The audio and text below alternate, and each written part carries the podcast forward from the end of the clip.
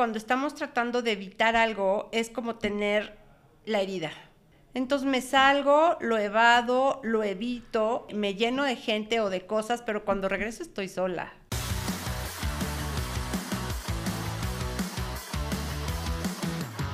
Hola, ¿cómo están? Feliz miércoles. Pues bueno, feliz miércoles, feliz septiembre, feliz año nuevo, feliz inicio de año. Porque así tan rápido, ¿se acuerdan en marzo que les dije que después de Semana Santa era Navidad? Pues ya si van al Costco ya van a encontrar arbolitos. Y bueno, este, en este miércoles de podcast, porque no solo de casa te cambias, hemos visto que este fin de verano, este principio de otoño, este comienzo de un nuevo presente también está marcando como un inicio de muchas emociones Em, diferentes. Con el regreso full de los niños a la escuela, este, ya nos estamos moviendo del home office hacia las oficinas y los lugares de trabajo, ya regresamos al tráfico, ya regresamos a, a una vida similar a la que conocíamos, pero también diferente. Entonces, para poder entender esta situación emocional por la que estamos pasando, porque en los últimos dos años pasaron para todos muchas cosas, ¿no? Pérdidas familiares importantes, separaciones, divorcios, este, hijos creciendo, mm, o hijitos que pues su inicio de escuela la hicieron toda desde la casa, este, probablemente perdimos amistades, perdimos cosas, pasaron, unas ganamos, unas y se hizo un balance. Entonces, Hoy trajimos a Giselle Reyes, que ya hemos tenido el privilegio de tenerla, que es una maravillosa este, compañía en nuestro podcast y nos encantaría, Giselle, que tú nos des un poquitito de tu background. Tú eres tanatóloga budista, también eres terapeuta. Este, platícanos un poquito de ti. Hola Sandra, pues encantada de estar aquí contigo otra vez. Muchas gracias por por permitirme compartir en este espacio. Pues lo explicaste muy bien. La verdad es que yo creo que el ser humano en los últimos dos años nos hemos enfrentado a situaciones de mucho cambio. Eh, el ser humano, para que su psique esté tranquila y esté cómodo, pues necesito tener como mi rutina, mi estructura. Sin embargo, cuando estamos mucho tiempo dentro de una misma estructura, sin cambios, sin movimientos pues bruscos, rudos, pérdidas repentinas, llegamos a estar en un estado de aletargamiento.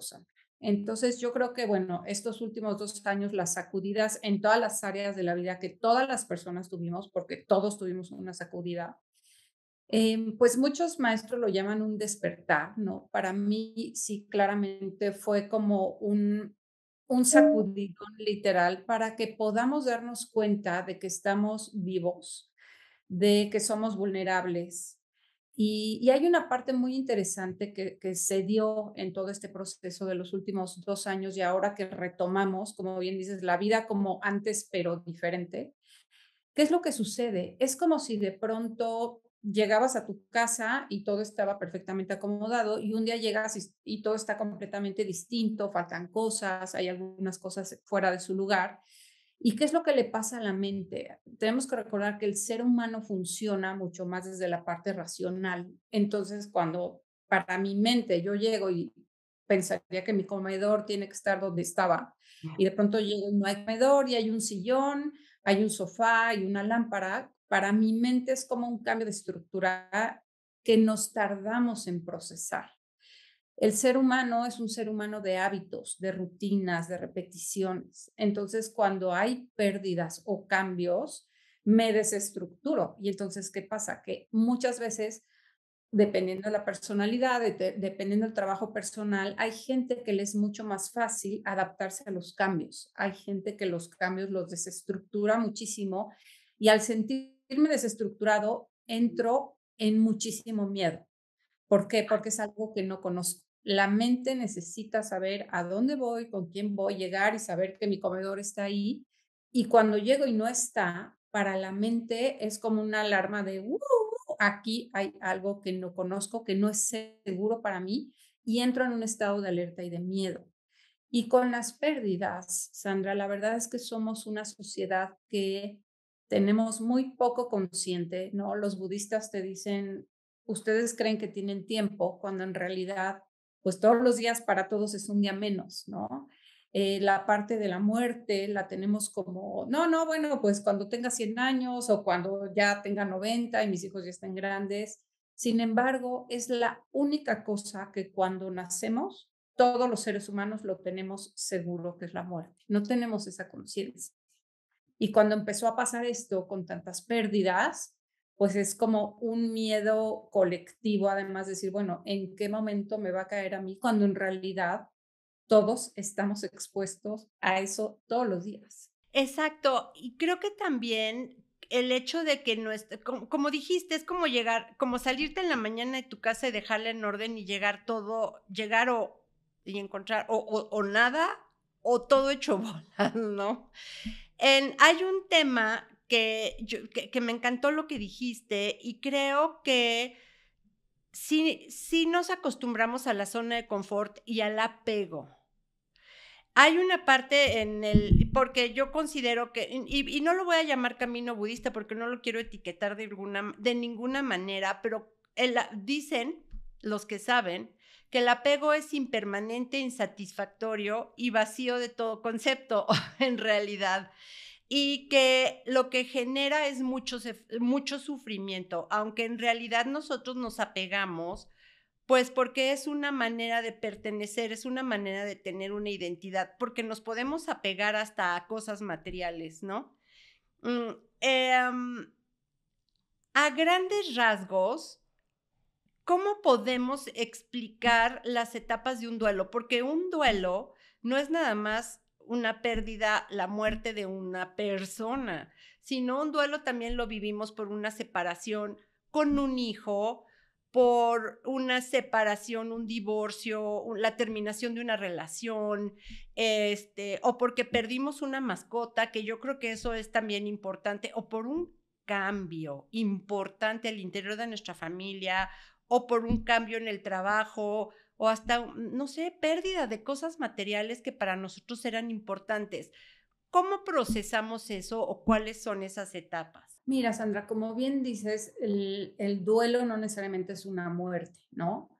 El duelo es cuando yo tengo una situación o tengo algo material y de pronto ahora es algo diferente. Entonces, ¿qué sucede? Primero, ante el cambio, el primer estado es como el shock, el decir, no, no puede ser, ¿no? O sea, me quedé sin trabajo, no, no puede ser. Es la parte de la negación. Eh, en esa parte de la negación es esta parte humana de querer aferrarme a que las cosas sean como yo sabía que eran, como a mí me daban paz. Esa es la parte como del apego, ¿no? De sé que mi estructura es esta, mi marco de referencia es este. Y cuando eso cambia, entra esta parte de miedo de decir, es que ahora, ¿qué voy a hacer? Entonces tenemos la parte del shock, de la negación, y después, dependiendo de cada persona, entramos en un proceso de mucho enojo, de muchísimo enojo. No es quien me la hizo, es quien me la paga, ¿no? Y empezamos pues como a, a enojarnos como con todo, y de ahí pasamos a la tristeza, y después finalmente tenemos que llegar a la aceptación. El proceso del duelo es completamente personal, 100% personal. Hay personas que tienen que se quedan en el miedo durante un año, así tiene que ser su proceso, porque también el ser humano emocionalmente va a avanzar hasta que esté listo. Y mucha gente es como, ya, dale la vuelta, no pasa nada, vas a encontrar otro trabajo. Y lo hacen con la mejor intención, ¿no? De impulsarnos y demás. Sin embargo, nos hace falta como comunidad, como personas, el abrazar el proceso que está viviendo esa otra persona, ¿no? Es decir, claro, es natural que tengas miedo, llevas 20 años en esa empresa, o es natural que estés súper enojada porque tienes una separación, por supuesto que tienes que estar enojada, o es natural que te claves en la tristeza si tu mascota de 14 años acaba de morir, pero ¿qué hacemos como seres humanos? Generalmente queremos sacar al otro de ese estado. Y ese ha sido un grave error, porque por eso nos cuesta tanto trabajo los cambios, porque no estamos acostumbrados en la práctica espiritual personal, la práctica personal de cada quien, a contactar con nuestra vulnerabilidad y a sentarnos con lo que siento. ¿no? Y literal llegar y decir, es que siento miedo. Y entonces tu amiga lo primero que te dice, no, no, pero vas a ver que todo está bien. Y entonces nos brincamos esas emociones porque somos una sociedad que, que creemos que son emociones incómodas y tenemos siempre que estar felices. Si podemos aprender ante los cambios, ante las pérdidas, abrazar lo que siento, el proceso se va a dar de manera más natural, no tan forzado, porque cuando yo quiero salir del enojo y ya no quiero estar enojada, o ya no quiero llorar todo el día, o ya no quiero tener miedo, lo que empieza a suceder es que busco maneras para compensar, para distraerme, y pueden ser maneras muy inhábiles, ¿no? Como las drogas, alcohol, sexo, shopping, apostar, y es ahí donde tengo que encontrar los recursos internos y muchas veces, literal, si te sientas abrazar lo que te está pasando, de pronto dices, ah, pues sí, estuve enojada toda la mañana y está bien. Y ya de repente digo, bueno, ya no estoy tan enojada. Y yo lo que les sugiero a mis pacientes, que es una práctica maravillosa, literal, cuando hay una pérdida, les digo, ok, vas a poner una alarma en tu reloj y vas a sentarte a llorar dependiendo de la persona, ¿no? Cinco minutos, diez minutos, media hora, pero en el mismo horario. Y entonces me dicen, no, pero ¿cómo? O sea, si estoy el fin de semana y tengo una comida y estoy feliz y suena mi alarma, ¿qué tengo que hacer? Y le digo, pues te vas al baño o pon un horario donde sepas que no tienes como más actividades. Y les causa mucho shock, Sandra, porque es como, pero es que ¿cómo voy a contactar con eso, no? Ahorita tengo un paciente que tiene un tema de una pérdida importante y está muy enojado, ¿no? Y entonces yo le decía, tienes que poner una alarma y cinco minutos vas a mentar madres literal. No, pero ¿cómo crees? O sea, yo no, o sea, no puedo estar por la vida mentando madres. Y yo, ¿por qué no?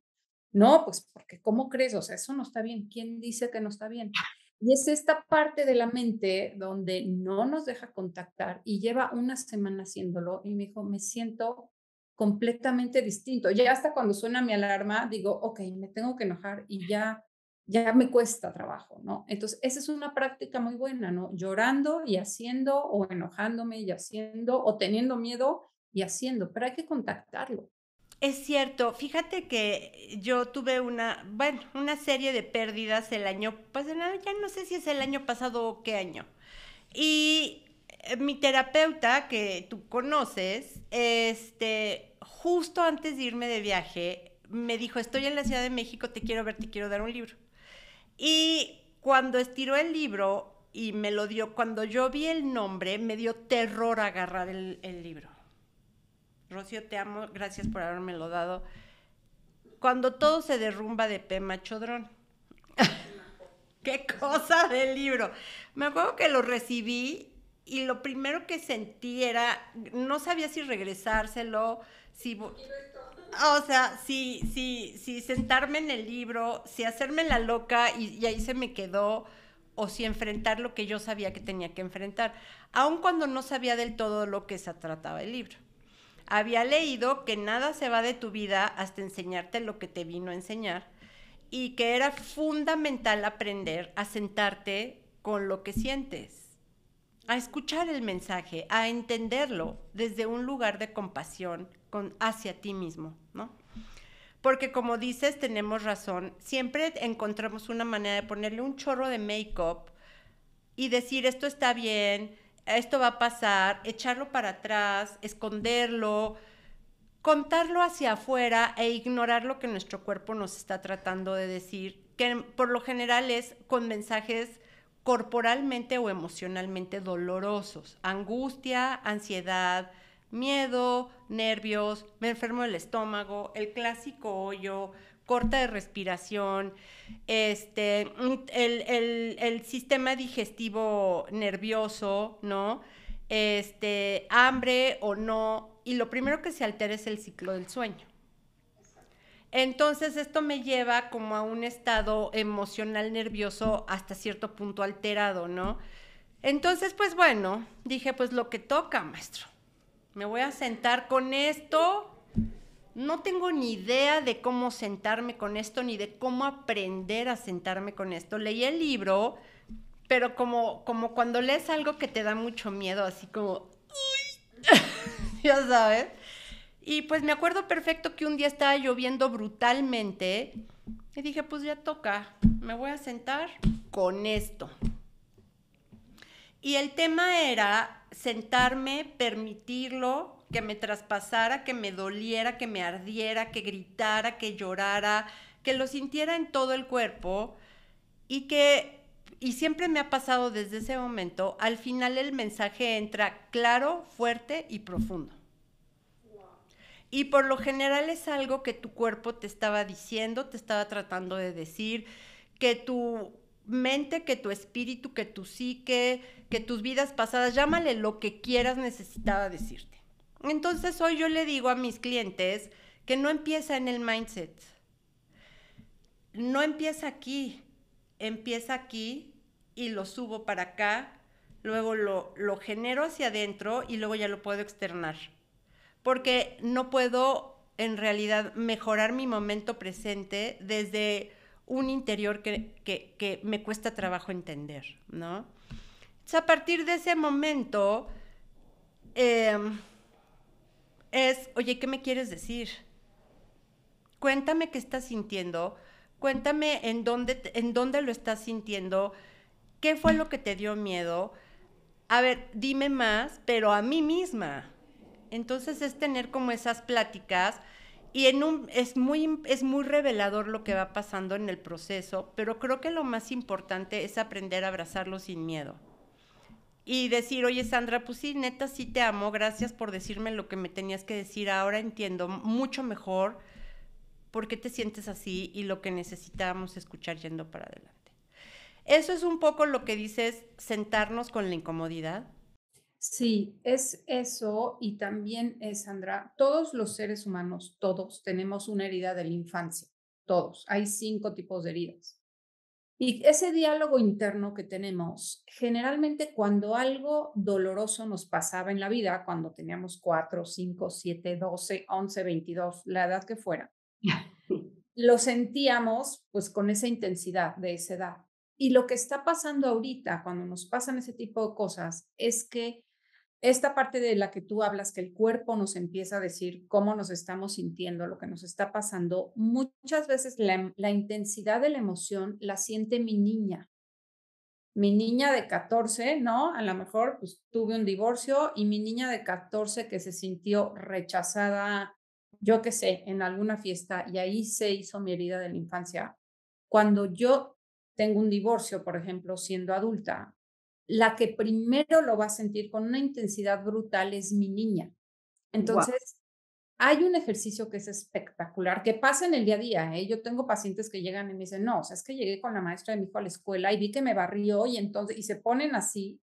Y entonces empiezo a hacer como el ejercicio de decir, a ver, en algún momento de tu vida alguien te barrió de esa manera, te sentiste rechazada, eh, humillada, y entonces como que empiezan a hacer como este recall y dicen, sí, claro, cuando tenía 20 años en la universidad o lo que sea. Y entonces es muy mágico, Sandra, porque ese diálogo interno del que tú hablas, lo podemos hacer con nuestro niño o nuestra niña interior y preguntarle, ah, ok, o sea, mi niña interior, sin entrar en detalles en la edad, porque pues no siempre sabemos a qué edad está esta herida primaria, y decirle, ok, mi niña en cuanto lo siente, ¿no? Ahorita, por ejemplo, en redes sociales yo tengo pacientes que me dicen, o sea, es que vi la foto en Instagram, la vi y estaban todas menos yo, ¿no? Entonces le digo, ok, tu niña, en cuanto lo sintió de dolor, del 1 al 5, siendo el 5 lo más grande, ¿no? Entonces me contesta, no, mi niña lo sintió en 1000. Ok, está perfecto. Tú como adulta, que tienes 45 o 50 años, tú como adulta hoy, ¿en cuánto lo sientes? Y es ahí donde entra esta conjunción maravillosa, porque entonces muchas veces me dicen, no, pues sí, mi niña lo sintió en mil, claro. No, pues yo lo sentí, la verdad, pues del 1 al 5, pues en 4. Y entonces empiezas a tomar esta parte del observador, donde puedes separarte de todo tu bagaje y toda tu historia emocional para poder tomar perspectiva que te va a permitir sentarte con lo que sientes desde un lugar mucho más neutro, mucho más trabajado, que te va a llevar a ir poniendo como este andamio las bases que necesitas para que la próxima vez que vayas al súper y la cajera te barra, ya no te dé, ¿me entiendes? Y es ahí cuando empiezas a evolucionar, cuando juntas todas tus piezas. Eso está impresionante, porque lo dijiste y en ese momento traté de conectar con algo que me doliera horrible y si lo veo como adulto, lo veo con perspectiva, si lo siento desde esa herida, porque un niño no tiene los recursos ni las herramientas para entenderlo, entonces lo sientes con una intensidad que corta. Entonces, wow, eso está increíble. Entonces, cuando yo sienta una emoción especialmente dolorosa, cortante, aguda, es un poco tratar de entender desde adentro de mí de dónde viene, de qué momento de mi vida viene, o tal vez despegarme un poco si no lo, no lo identifico y tal vez preguntarme a mí misma, como niño o como, como persona que no había sentido esta emoción antes, o como personita o dentro de mí que no había sentido esta emoción antes, lo siento, ¿cómo lo siento? Como mil. Pero en mi momento de ahorita, con la persona que soy, ¿cómo lo siento? Con perspectiva desde esta forma. ¡Wow! Gracias, eso estuvo espectacular.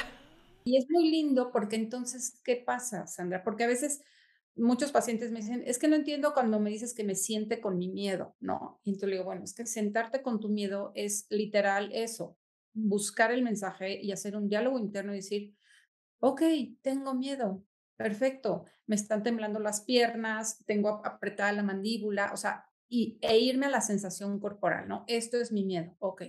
¿De dónde vendrá ese miedo? Y literal, como tú dices, la respuesta te va llegando y tampoco se angustien. Si no llega la respuesta, no pasa nada, pero simplemente el hacer el ejercicio es como si vas recuperando tus pedacitos que se quedaron en tu historia, ¿no? Desde chiquita hasta ahorita y los vas como pegando, pero tú que eres la adulta, tú tienes el pegamento tú tienes el pegamento para poder armar tu rompecabezas y simplemente con ese diálogo interno ya estás abrazando la emoción, porque no estás saliendo a irte de shopping, no estás agarrando una botella de mezcal, no te estás yendo a apostar, no, te estás sentando a hacer un diálogo interno.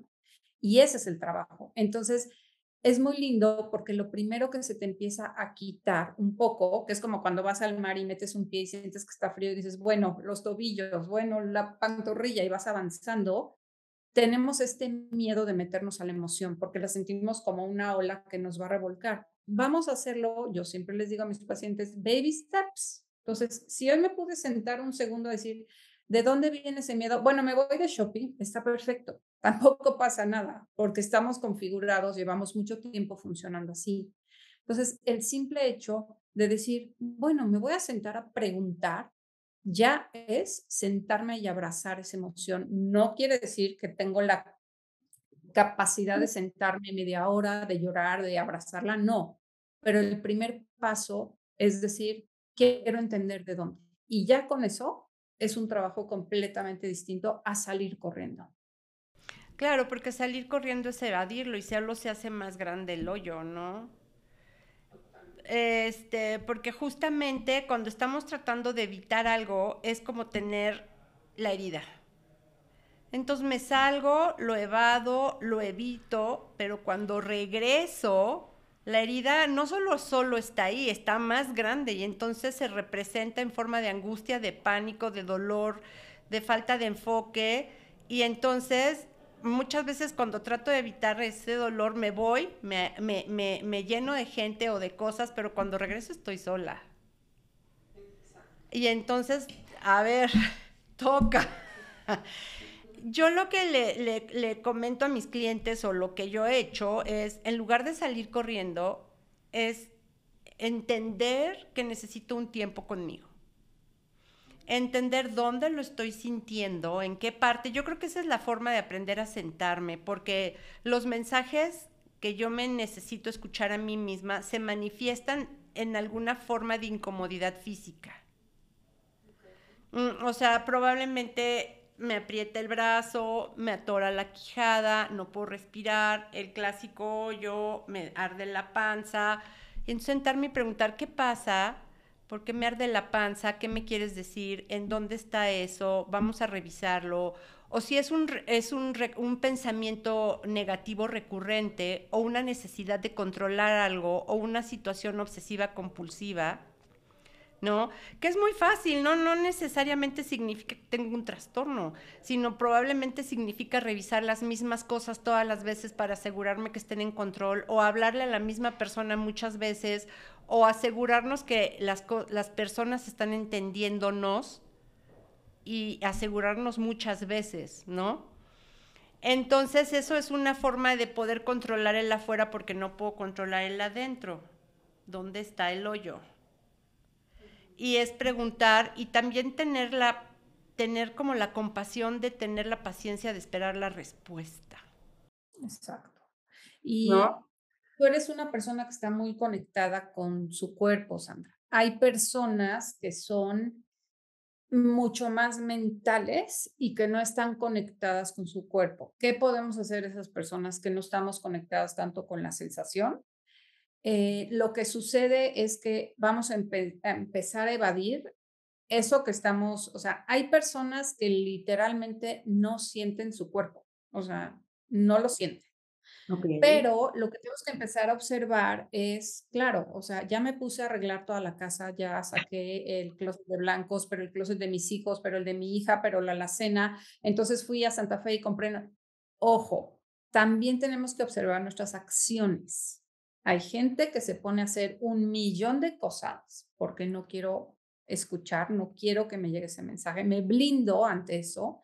Hay personas que se la viven escuchando música, no pueden estar en su casa con ellos sin ruido. Esa es otra forma de evadir, digo, para que lo observen, porque no todo mundo es como esta parte corporal. Eh, hay personas que lo que hacen es como llenarse de proyectos y entonces soy workaholic y trabajo y trabajo y trabajo y llego, me acuesto, llego, me acuesto y es una forma de no estar en contacto con nada porque estoy actuando hacia afuera. Entonces, hay que observar si de pronto estoy en una actividad impresionante donde digo, no, hombre, estoy perfecta porque hice, acomodé todos los closets de mi casa, pero fui al súper, pero no sé qué. Esa también es una forma de evadir algo que está por ahí. Eventualmente saldrá. Eso es bien importante. ¿eh? Y por ejemplo, platicamos de cinco heridas o comentaste de cinco situaciones. ¿Cuáles son las otras cuatro? Las heridas son herida de rechazo, de, de abandono, de humillación, de injusticia y me falta la otra y, a ver, rechazo, abandono, injusticia, humillación. Me falta una, Sandra. ¿Será No, no es la culpa, es la traición. La traición. La traición. ¿Cómo puedo descubrir qué herida tengo? Digo, es un trabajo, este, pues de mucho tema personal, pero cuando lo descubres es una maravilla. ¿Qué significa tener una herida? Cada tipo de herida tiene una máscara. Cuando a mí, por ejemplo, me rechazaban, mi máscara a lo mejor era desvincularme, me desconectaba a los demás y entonces pues así funcionaba, lo cual es una máscara que te funciona, o sea, los mecanismos de defensa son muy buenos, el problema es cuando se quedan pegados. Entonces, ¿qué pasa? El chiste es acordarme de los momentos más dolorosos de mi vida, puede ser uno, dos o lo que sea. ¿Cuál fue mi reacción ante ese momento de dolor? Por ejemplo, hay personas que si tienen esta herida de abandono, cuando sienten que nadie está ahí para ellas, lo que hacen es entrar en comportamientos muy compulsivos. Entonces me voy de compras, como muchísimo, me pongo a hacer como un montón de cosas. ¿Por qué? Porque necesito estar ocupada antes de sentir que hay otra persona que, que ni me ve, ni me quiere, ni le importo, ni nada, ¿no? Por ejemplo, las personas que tienen la herida de la traición, su, su, máscara es como son muy duras con los demás, o sea, llegan así a rajatabla al trabajo, a no sé qué, ¿por qué? Porque es como llegar a decir, a mí nadie me va a hacer ninguna fregadera. Entonces, el chiste es como poder sentarte contigo y decir, bueno, en los momentos dolorosos de mi vida, ¿de qué manera reacciono? Me congelo, me meto a mi cuarto y no salgo, ataco a todo mundo y pues dependiendo de, de la máscara que estás utilizando, puedes darte cuenta que cuando llegas al súper y te barre la cajera, claro, pues estás reaccionando con tu máscara, ¿no? O sea, a lo mejor te volteas y le dices buenas tardes. Y ahí es donde uno puede empezar a evolucionar, Sandra. Cuando yo puedo ver estos mecanismos de defensa inhábiles, si los veo, y no es que sean malos, lo que pasa es que no nos permiten evolucionar. ¿Qué pasa? Que cuando tú ya evolucionas, entonces si llega la cajera y te barre, dices, ay, qué rico, ya no me da, ni me enojo, ni le hago jeta, ni le contesto. Esa es, esa es la real liberación, que es lo que tú decías. Cuando tenemos una herida o algo nos duele, es como cuando te cortas la, la piel, ¿no? Te haces una cortada y pues se abre. Y cuando está abierta, pues, pues duele, ¿no? Y casi, casi como cuando éramos chiquitos que mamá decía, te voy a lavar la herida y tú, o sea, no quiero que ni me la toques. Hay veces que estamos ahí emocionalmente. Pero ¿qué pasa si no me la lavan? Pues infecta. O si yo digo, bueno, no quiero que me la laven, me pongo un curita, la tapo, le pongo otro curita, le pongo una venda, le se empieza a infectar. Y como bien dices, cuando no le hago caso y regreso, eso está ahí peor. ¿Y cómo te das cuenta en este proceso de duelo que ya estás en paz, o sea, que ese proceso ya se dio cuando esa herida ya es una cicatriz, cuando ya no duele, cuando ya puedes hablar, cuando ya lo puedes contar. A lo mejor, claro que te acuerdas de lo que te dolió en el pasado, pero hoy ya no duele. Incluso hasta puedes sonreír y puedes compartir tu aprendizaje, el camino que llevaste para poder estar del otro lado con ya una cicatriz, porque también hay momentos donde es costra, pero si pasas por una mesa y te pegas, se levanta y duele. Y el chiste es decir que ya tengo una cicatriz, ok, eso es parte de mi historia. Y entonces ya puedes compartir a otros el camino que tú recorriste, que eso es lo más valioso en una pérdida, el compartir con otros.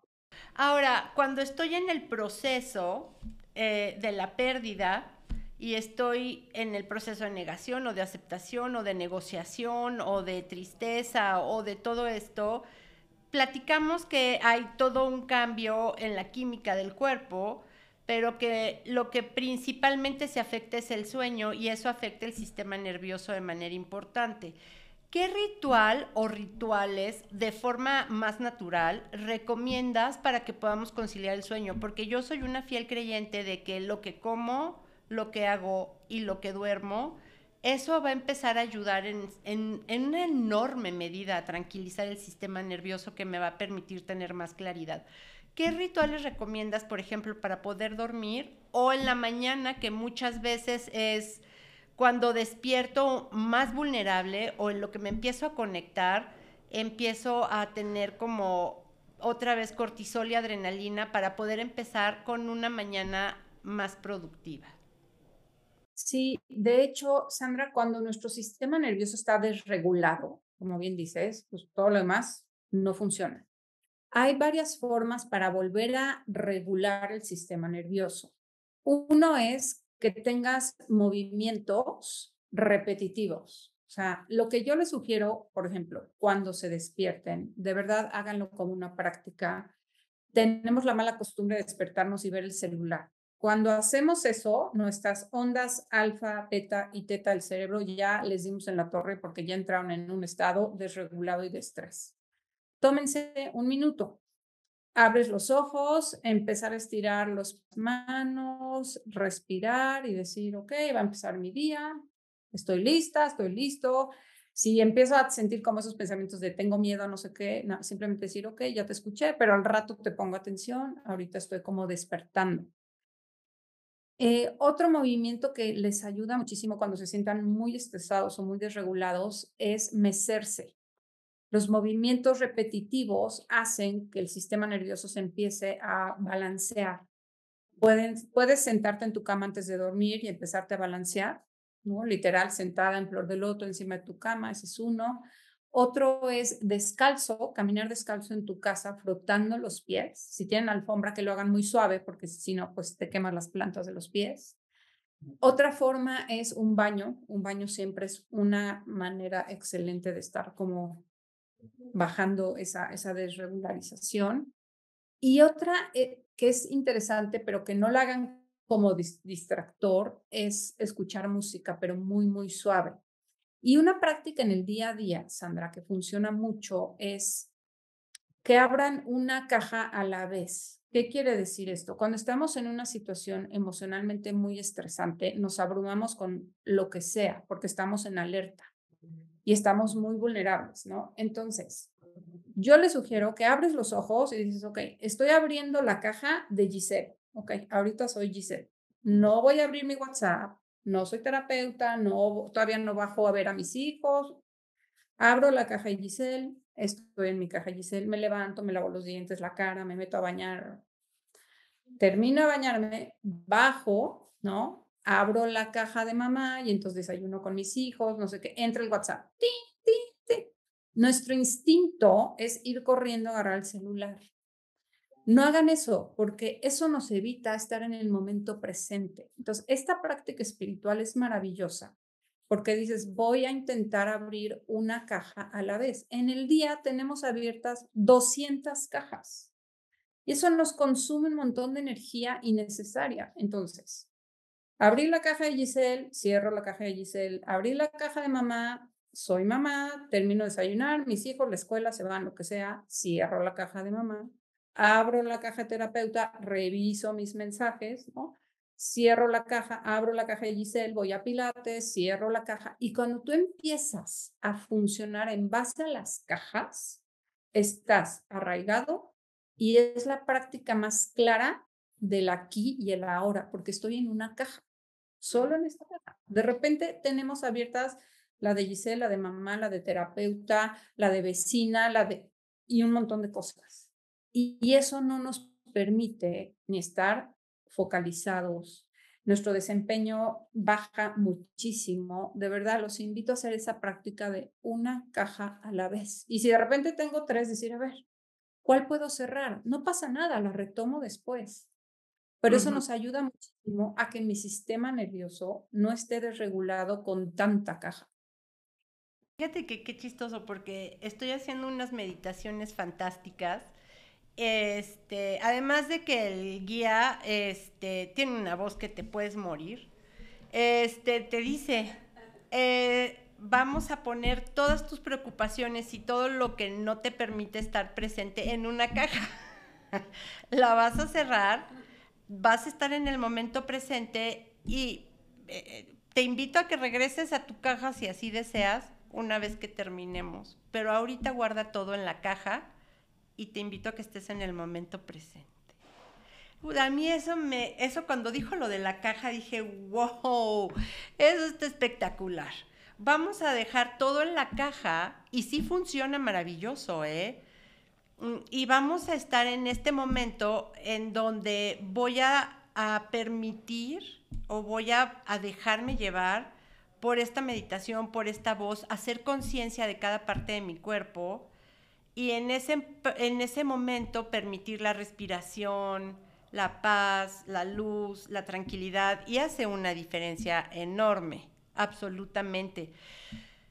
Gisela, a mí me encantaría que regresaras con nosotros, que las personas nos dejaran sus comentarios en dónde les ha pegado más o dolido más o dónde les ha costado más trabajo regresar o cuáles son esas situaciones en las que necesitan trabajar y no tenemos idea ni de por dónde empezar.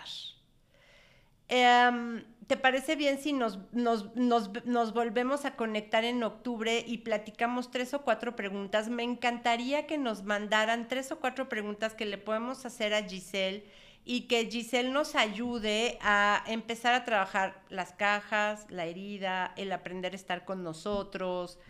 Pero yo siempre digo, la respuesta, la respuesta está en mí. Hay que aprender a escuchar lo que me tengo que decir. Sí, Sandra, por supuesto que sí, feliz de acompañarlos.